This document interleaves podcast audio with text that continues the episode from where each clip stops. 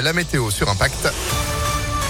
Et puis l'info bien chargée. Sandrine Ollier, bonjour. Bonjour Phil, bonjour à tous. À la une, cette opération militaire lancée en Ukraine, annonce de Vladimir Poutine dans la nuit. Le président russe dit vouloir, je cite, défendre les séparatistes de l'Est du pays. Il appelle également les militaires ukrainiens à déposer les armes alors que des explosions ont été entendues ce matin à Kiev et dans plusieurs villes de l'Est de l'Ukraine. D'après le président ukrainien, la Russie a effectué des frappes contre des infrastructures militaires et des gardes frontières ukrainiens. L'Ukraine qui a décidé de fermer son espace aérien pour l'aviation civile. Euh, Joe Biden dénonce lui une attaque injustifiée. Les États-Unis vont déposer aujourd'hui un projet de résolution au Conseil de sécurité de l'ONU pour condamner la Russie. À Lyon, l'enquête ne fait que démarrer après l'effondrement partiel d'un immeuble route de Genasse. C'était mardi après-midi.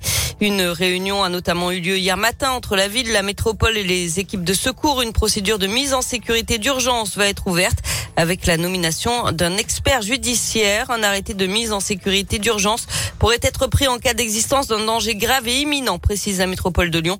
Pour rappel, cet immeuble s'était écroulé partiellement mardi, faisant deux blessés légers. Le Premier ministre en visite chez nous demain. Jean Castex vient visiter le site de Sanofi à Neuville-sur-Saône. Il sera accompagné du ministre de la Santé, Olivier Véran, de la ministre de l'Enseignement supérieur, Frédéric Vidal, et de la ministre de l'Industrie, Agnès Pannier-Runacher.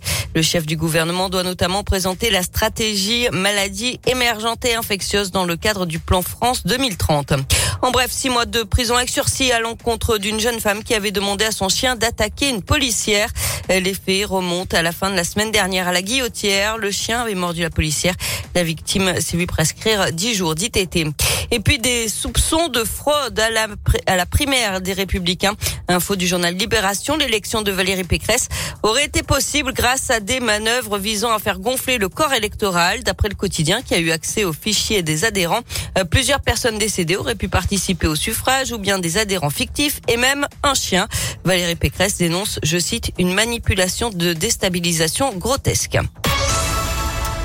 Surcharge de travail et cadence infernale au théâtre des Célestins à Lyon. Les agents ont déposé un préavis de grève pour le 1er mars.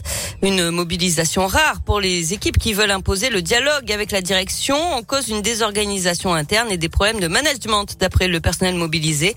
Soutenu par la CGT, il demande notamment une meilleure planification des spectacles et la fin des contrats courts sur des postes de titulaires.